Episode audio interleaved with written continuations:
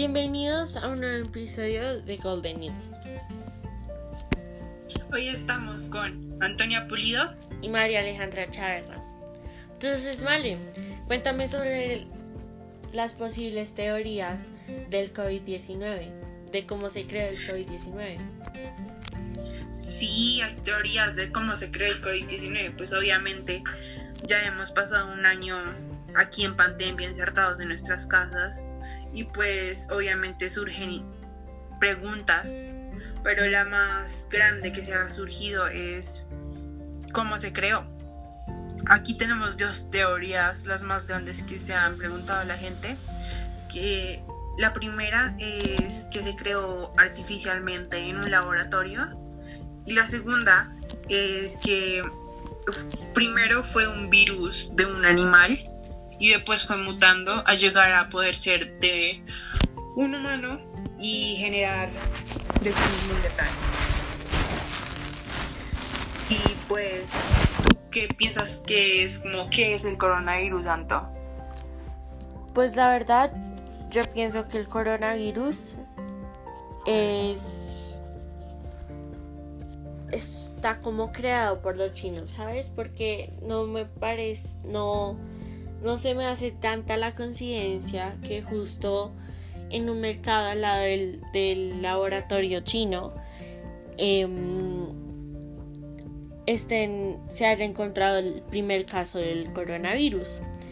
Como tú ya sabes, el coronavirus es creado por el SARS-CoV-2 y en China, en ese laboratorio de Wuhan, em, hay un solo hay uno de los, hay uno de los pocos ejemplos del SARS y, el, y del MERS. Por eso creo que es la primera.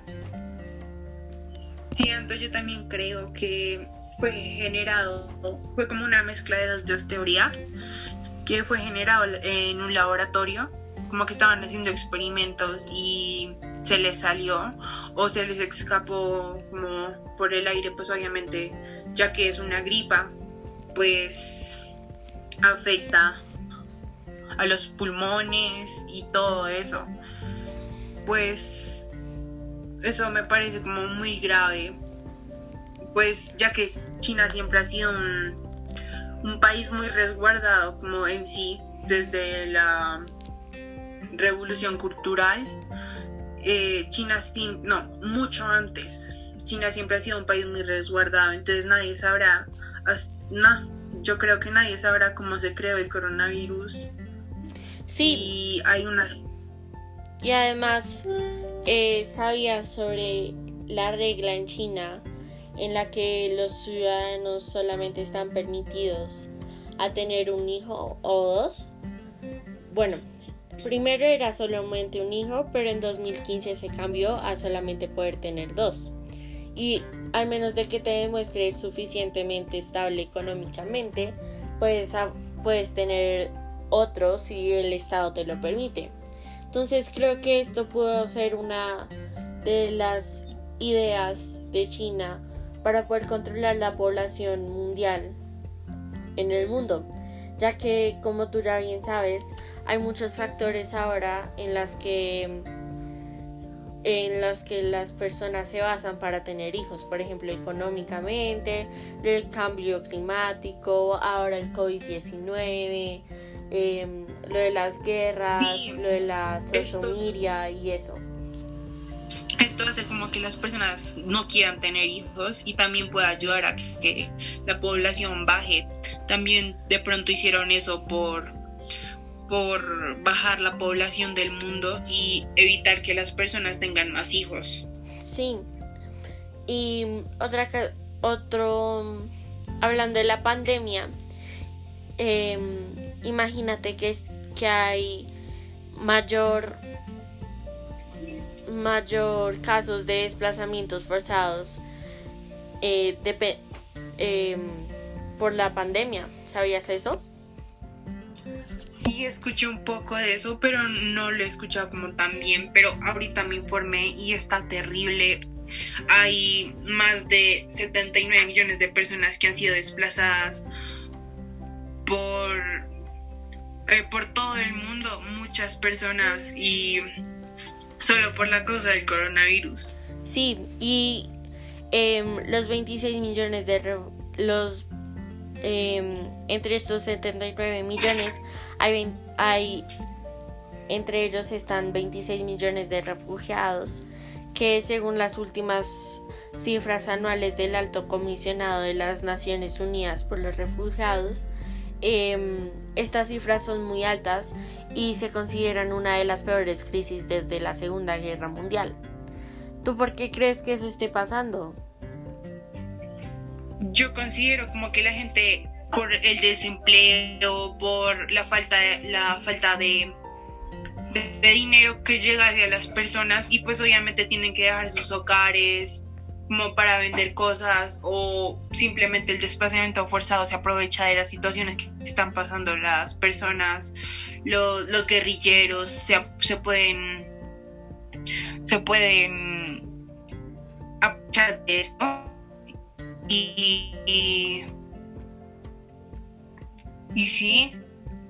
Sí y lo otro que me interesa mucho, que me llama mucho la atención, es que ahora estamos con un 58% eh, más alto, em, dependiendo de las cifras del anterior año, en la pobreza y en, en todos los em, problemas socioeconómicos, ya que más de, lo, más de la mitad de los de los refugiados están desempleados y un tercio probablemente se vería se veía privado o gravemente privado del acceso a la educación, entonces la salud y pues las buenas condiciones de vida y eso.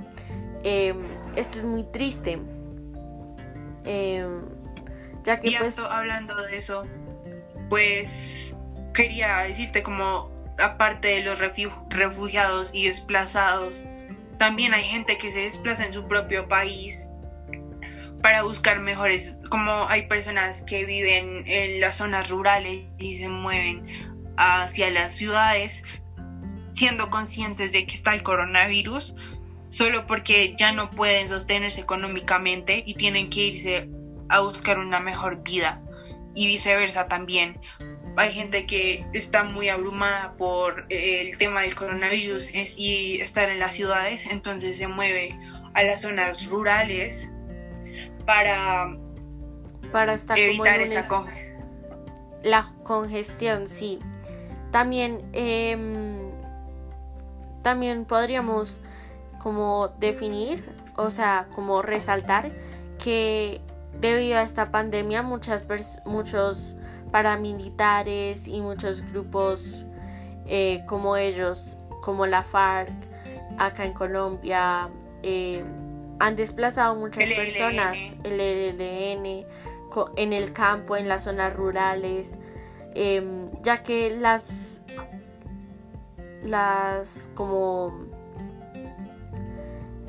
como los policías y eso están más, eh, más concentrados en quienes em, no cumplen las reglas haciéndolo el cuidado, lo del, cuidado personal y eso sobre el coronavirus.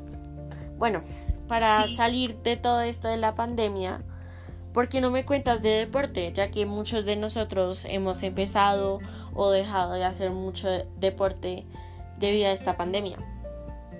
Obviamente, Anto, para cambiar de ambiente y pues sí, pues eh, estuve investigando un poco y em, dependiendo de, en qué área estés, tierra caliente, tierra fría, adentro, afuera, tu estado físico o tu cuerpo va a reaccionar de diferentes maneras. Sí, también he escuchado que los niños y los adultos mayores no deberían practicar deportes en días de mucho calor. Por ejemplo, cuando hay días en las que en, los que hay como em, ondas de, de calor y eso es recomendable que no que no se expongan al sol sí tienes totalmente la razón como los niños y los mayores de edad, no es como tan recomendable como hacer ejercicio en casa, caminar, recibir un poco, a veces como ir a caminar eh, afuera como a los parques, aire libre, a respirar oxígeno y también recibir eh, la luz solar para tener vitamina D, pero no es tan recomendable hacer ejercicio. Sí, y acabé de buscar y hay y la FSA eh, ha aconsejado evitar hacer deporte al aire libre al aire libre cuando la radiación solar es alta porque puede puede evitar podría evitar los riesgos de la exposición de sol al sol de la piel entre pues y la idea no es como estar tanto expuestos al sol durante 11 o 16 horas. Em, también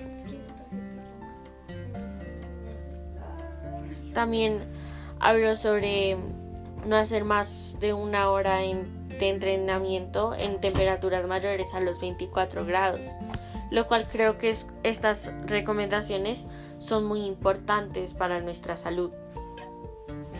Sí, ya que debemos estar muy, deberíamos estar cuidándonos en estas épocas de pandemia y querernos a nosotros mismos. Y pues obviamente es mejor como estar en en donde es mejor como que tienes que estar en temperaturas donde te favorezcan a tu cuerpo como no mayores de 24 grados porque porque eso te puede afectar un poco si no estás acostumbrado al calor o si no estás acostumbrado al frío, tienes que ir eh, eh, conociendo un poco más antes de hacer cualquier cosa.